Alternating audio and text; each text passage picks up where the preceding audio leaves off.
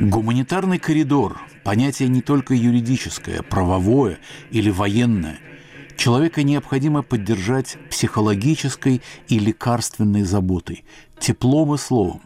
Есть не только медицина катастроф, но и язык катастроф. Несколько миллионов украинцев покинули свои дома. Мировое сообщество поднялось на защиту новейших изгнанников. Об этой картине мира, создающейся на наших глазах, подкаст-сериал «Гуманитарный коридор». По ширине этого коридора будут судить о морали и ответственности нашей эпохи. Ведущие Иван Толстой и Игорь Померанцев.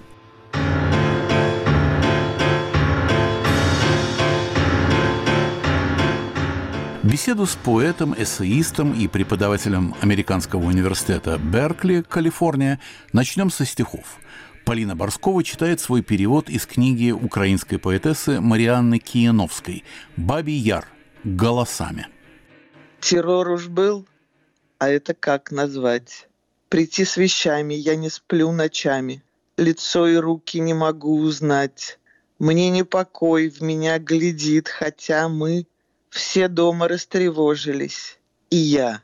Со мной разлад слов, распад света. В желудке резь и жжется желчь моя. Боюсь познать, понять, помыслить это. Я не могу покой найти не мой. Смерть — это вид убийства. И нежданно захлебываюсь воплем, пялюсь тьмой в параличе язык и в каждом слове рана. Не ощущаю боль. Но что за ней? Так было в книгах, только я не помню. Там пепельница, дым, серей, синей. Сашуня с нами ни в одной из комнат. Ее там расстрелял один солдат. Соседка наша видела у двери. Сашуня тихо пятилась назад, упала, пала. Мама нет, не верит, а мы. Идем мы. Маргарита, мы. Сказали, золото сюда нести с собою. Сказала Маргарите, обними Сашуню на прощание с собою. Полина, вы уже участвовали в нашей программе «Гуманитарный коридор», и поэтому я вас с полным правом хочу спросить, а что за этот минувший год войны произошло в этом коридоре? Кто новый в нем поселился? Кого больше не видно? Какие лампочки перегорели? За этот год в коридоре изгнанников, бегущих, появилось очень-очень много, например, моих близких людей из России, которые больше не там, людей, сочувствующих Украине, которые не могут больше находиться в России. И за какими-то горестными важными исключениями это почти весь мой петербургский круг общения. В каком-то смысле Петербург, который был как-то для меня и смыслом, и главным местом единомышленничества и такого, что этот город совершенно изменился. По крайней мере, так кажется издалека. Часто кажется, что перегорает лампочка надежды, лампочка терпения. Полина, в одном из ваших стихотворений вы пишете об украинских просторах. Это романтический образ э, в духе Ивана Бунина. С вашего позволения я процитирую Бунина. «Прекраснее Малороссии нет страны в мире. И главное, что у нее теперь уже нет истории. Ее историческая жизнь давно и навсегда кончена. Есть только прошлое, песни, легенды о нем, какая-то вневременность. Это меня восхищает больше всего. Иван Бунин. Ваш образ Украины менялся с годами? Да, мой образ Украины стал состоять из людей. В какой-то момент я стала встречать остро интересных мне собеседников родом из Украины. И вот эти люди, они мне стали очень нравиться своим ощущением собственного достоинства, каким-то особенным чувством юмора. Это были самые разные люди. Там среди них были вполне нам известные. Какой-то важный момент было общение с Андруховичем. Я общалась с историками, просто с молодыми людьми. Наверное, это какое-то самое было, да, это важное общение с людьми. И надо сказать, что при всей любви к стихам Ивана Бунина далеко не всегда согласна вообще с его человеческим восприятием жизни. Мне кажется, он еще был тот перец. И какой-то все-таки очевидно нарциссистической выделки. Мне это последние годы, еще, в общем-то, до начала всяческих драматических событий, но уж и после точно, было очевидно, что Украина как раз с ней связаны всякие ощущения настоящего и будущего. По крайней мере, мне всегда хотелось так видеть и верить. Полина, а что сделала война со знакомыми вам людьми за этот год? Как изменился человеческий пейзаж? Ну, с одной стороны, и об этом, мне кажется, нельзя не говорить и не думать. Вообще война в первую очередь а, и во много-много других очередей во все приносит зло. Я буквально вот сейчас в очередной раз в своем классе преподаю Шаламова, да, и в отличие от всяких видов сглаженности своего оппонента Александра Солженицына, Шаламов говорит, лагерь – это зло, только зло, в первую очередь. Вот то же самое совершенно я ощущаю про войну. В первую очередь зло. И это зло растекается по нам всевозможными способами мы становимся нетерпеливыми, интеллектуально нетерпеливыми, мы становимся аррогантными. Просто когда человеку все время больно, он не особенно хорош, как мне кажется, как мыслитель. Этого очень много сейчас в публичных измерениях. С другой стороны, когда опять же, моя роль – роль мигранта. Я общаюсь с иммигрантами. Я говорю с бегущими. Это очень много измерений. Это очень трудное превращение себя, переделывание себя. Это сорванные судьбы, судьбы, которые нужно переделывать. И мы говорим об огромном масштабе. Там, где я вижу, в одном блокадном дневнике архивист замечательный Князев говорил, я наблюдаю близкий радиус. Но мне кажется, в каком-то смысле, ну и ваша передача тоже может делать это, и хорошо бы, когда мы можем делать это хорошо и зорко. Вот на моем близком радиусе то, что людям трудно и больно, и думают они так, трудно и больно, можно сказать в каком-то, как заметил Игорь, да, в романтическом ключе, что можно наблюдать и думать, что война – это также чудовищный хирург, такой метафорой воспользоваться, и что что-то она там вычистит и изменит и для того, чтобы произошло какое-то будущее, как ни парадоксально. Но цена такова, что меня вот это все радует весьма ограниченно.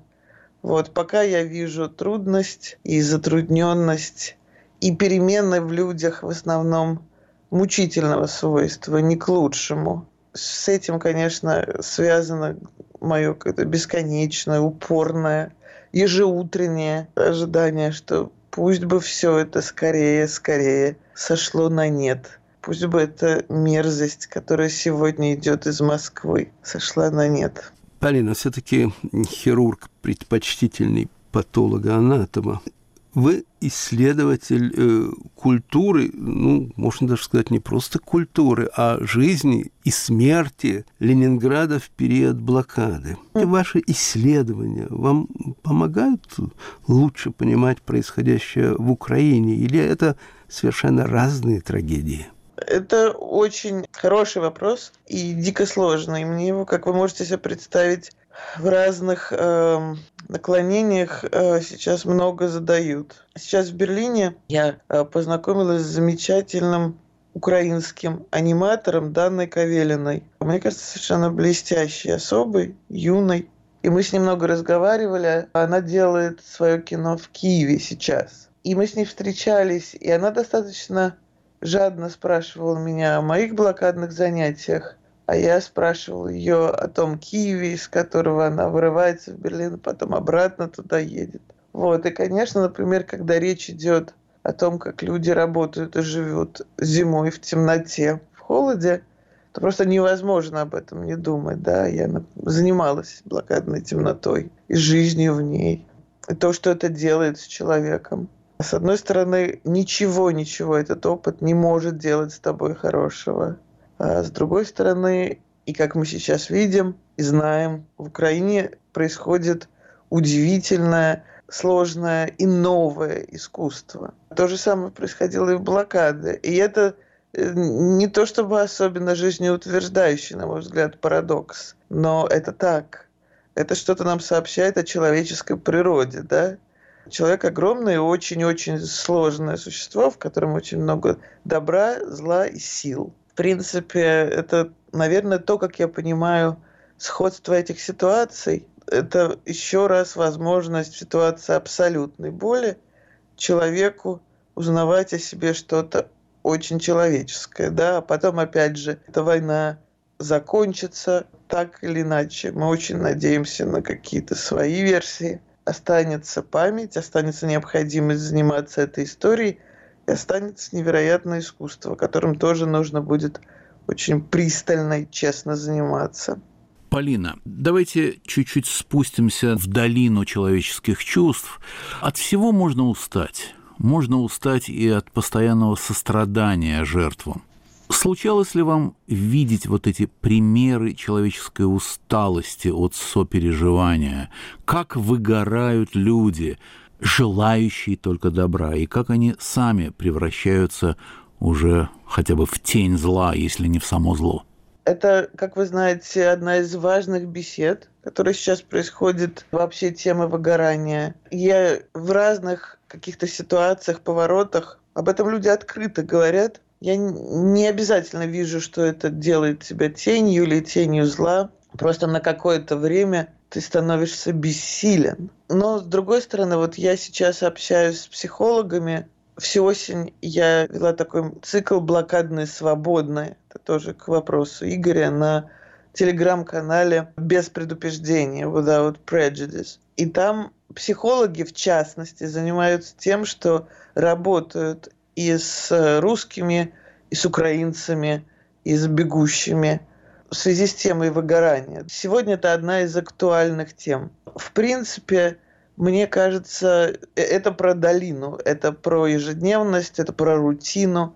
И я совершенно согласна, что это очень важная проблема психологическая, потому что усталость огромна в каком-то смысле, усталость горя мы видим это в самых разных областях думания, областях попыток собеседования, да, сколько стало раздражения. Вот еще, когда я занималась блокадой, для меня одним из главных проводников, это я все время повторяю Лидия Яковлевна Гинзбург, которая в своей прозе очень много пишет, о блокадной прозе, о том, что человек в горе, человек в горе войны, это человек раздраженный. И мне кажется, просто об этом нужно помнить. И про себя, что ты в этом состоянии, и про другого, что он, она в этом состоянии. Что мы все находимся в состоянии вот этой сердечной, интеллектуальной усталости уже. И это наша сегодняшняя жизнь, это реальность, другой нет.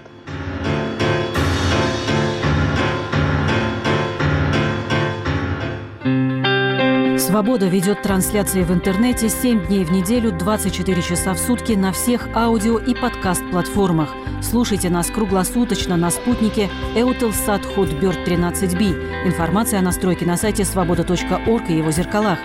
Наши радиопрограммы ежедневно с 21 часа до полуночи по московскому времени транслируются на средневолновой частоте 1386 кГц. Радио «Свобода» – ваш свободный голос.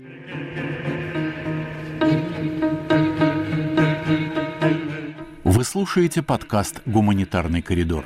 Украина, война, беженцы. Ведущие подкаста Игорь Померанцев и Иван Толстой.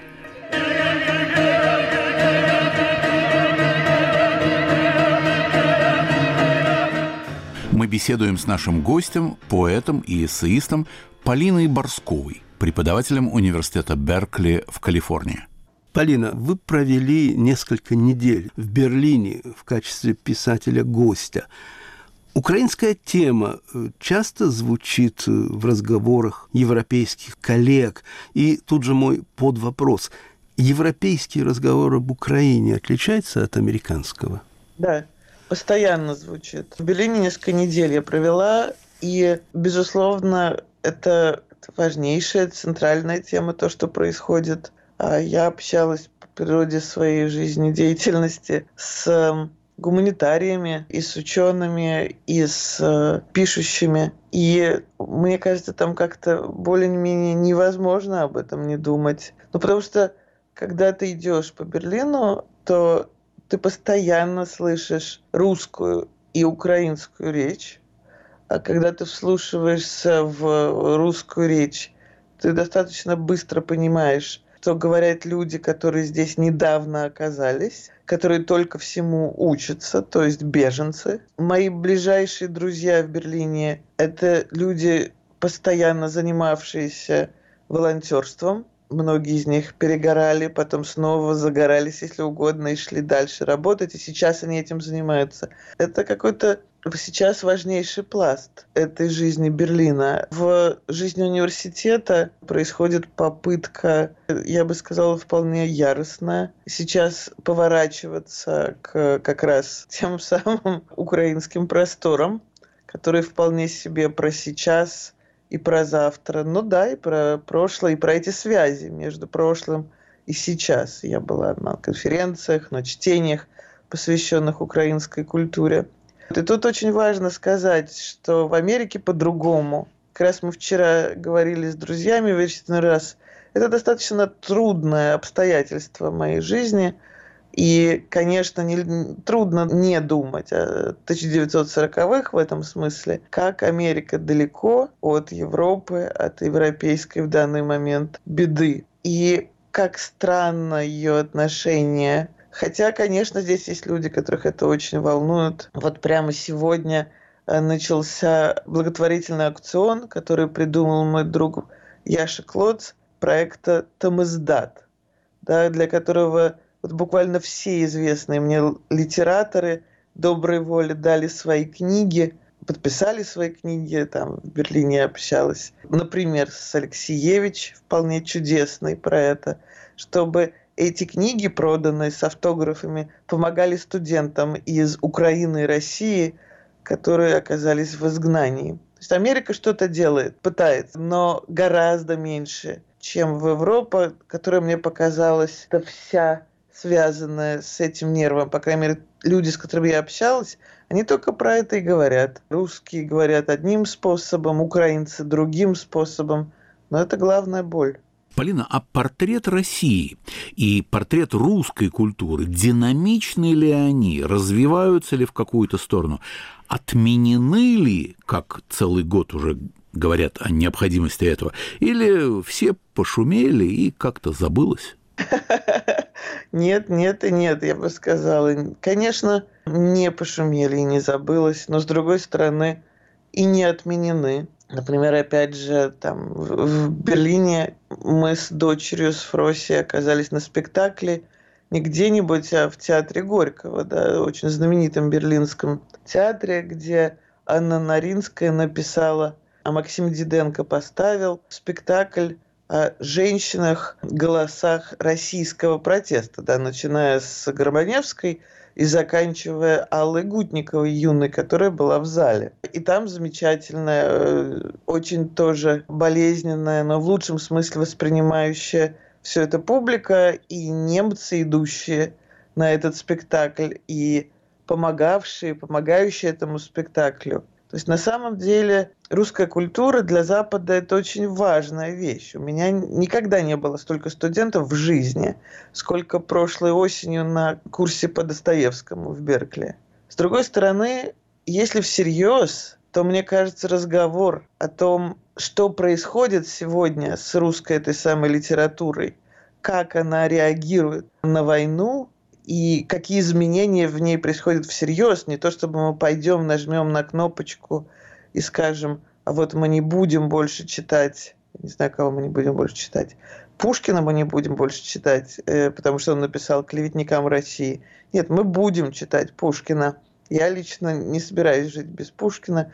Мне это скучно. При этом я совершенно отдаю себе отчет, и также я буду читать то, почему и как Пушкин написал эти стихи. Люди большой литературы есть люди сложные. Пушкин сложен, Шевченко сложен, Жадан, сложна Степанова. Если ты делаешь хорошую литературу, ты сложен. И вот об этом, мне кажется, мне сегодня интересно думать. Одной из тем, на которые интересно думать, вот в Принстоне в апреле должна быть конференция, конечно, это невероятное воспаление новейшей русской поэзии, русофонной, которая постоянно кричит о войне. Вот что это за поэзия? Хороша ли она, плоха, нова ли она? Можно ли они думать в этих терминах? Что вообще происходит? Вот это мне интересно. Отмена мне совсем-совсем скучна. Полина, в университете Беркли, где вы преподаете уже, по-моему, почти два десятилетия. Так вот, у этого университета, ну, скорее репутация левого заведения. Как относятся левые или леволиберальные американцы к российской интервенции в Украину? Я в Беркли училась, потом 15 лет там не была, сейчас вернулась. У меня немного одиссеевская ситуация. Да, у университета есть какой-то э, свой э, левый флер, левая мифология. Это и правда, и неправда. Американцы левого уклона, скажем так, относятся к войне к агрессии э, России против Украины по-разному. Есть вполне раздражающая меня своей не особенной глубиной, на мой взгляд, и абсолютной мифологизации точка зрения про то, что как бы Америка это ну, вот есть такое слово школьной психологии були, такой а, агрессивно дерущийся, неприятный человек обычно в школе, тот, кто задирает и обижает, да. И все, что американской этой силе сопротивляется, оно по-своему э, может рассматриваться с этой точки зрения как симпатичное. Но вот не все, как мы видим. И таких же вот отвратительных носителей грубой силы, и их может быть несколько или много, и в мире их сейчас мы можем назвать. Вот. И мне кажется, эта точка зрения, иногда высказываемая американскими левыми, как мы сейчас видим, вполне наивной, потому что та позиция гопничества с красной кнопкой, которая сейчас исходит из Москвы, это гораздо более мерзко простодушное выражение примата силы, чем, как мне кажется, то, что очень часто представляет себе американская крайне левая мысль. Но при этом я общаюсь и здесь, и в Америке, и в Беркли со своими друзьями, единомышленниками, которые в полном ужасе, в полной печали и делают то, что они могут, и пытаются помогать и понимать. Полина, вы переводили украинских поэтов. Давайте послушаем какой-нибудь перевод в вашем исполнении. Среди людей, с которыми я, в частности, общалась снова в Берлине, поэт, кажущийся мне один из самых поэтов, которых я встречала в жизни. Вот бывают такие существа, про которых ты понимаешь, что с тобой существо говорит немножко иной природы. Это Мариана Кияновска, вполне себе признана на сегодняшний день эм, и увенчана всяческими призами, но при этом она очень, мне кажется, живой и мучительно сегодняшнюю ситуацию воспринимающий человек, написавший вот эту книгу свою про Баби Яр. И сейчас я прочитаю мне эти стихи, почему я вообще взялась их переводить в свое время, а, потому что стихи о страдающем городе, о городе войны, тема эта всегда мне была как-то остро важна. Мариана Киановская. Я все же это промолвлю, я все же это приму, я все же произнесу это или нет, войду словно в море. Война означает незнание и страшную горе тьму. Война означает отчаяние и голые сгустки горя. Вчера на Днепре была я, но все же не на Днепре издалека смотрела на воды его, на волны, на красные вспышки листьев, на старые его лодки. гниющей над водой и на белых чаек, пыталась быть свидетелем не птичьих криков скорбящих рыбаков и разрушения города. Я плакала по-нечеловечески, я прикусила язык. Я все же это промолвлю. Присутствие всегда обоюдо остро. Все мы бусины с дырочкой посередине. Кто с пулей внутри, кто с пулей на вылет. Все мы бусины. Никто из нас не сам по себе. И солнце стоит высоко, как будто оно забралось посмотреть на гибель в городе. Что в городе с нами сталось? Как мы блуждаем по городу, как мы смотрим на реку, как мы здесь лежим убитые, Адель, Мириам, Дебора, как мы здесь лежим во рву, с сердцами полными тьмы, с сердцами, подобными камню, с душой прозрачной, как горе, становящейся все тоньше, все площе, потому что это и значит смерть, природа которой двойная, природа которой со всеми, ведь мы все связаны, мы все связаны, Адель, Дебора, Мириам, и небо есть твердь, и небо есть твердь, и есть Днепр, и утесы, и они продлятся дольше, чем мы, и дольше, чем время. Полина, огромное спасибо. Нашим гостем сегодня была поэт и эссеист Полина Борскова, преподаватель университета Беркли в Калифорнии.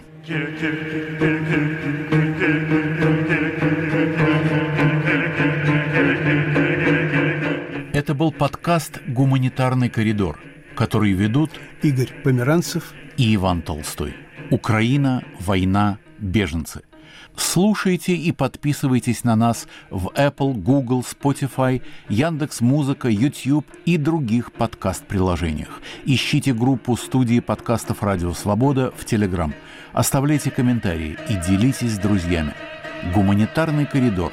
Моментальные истории жизни.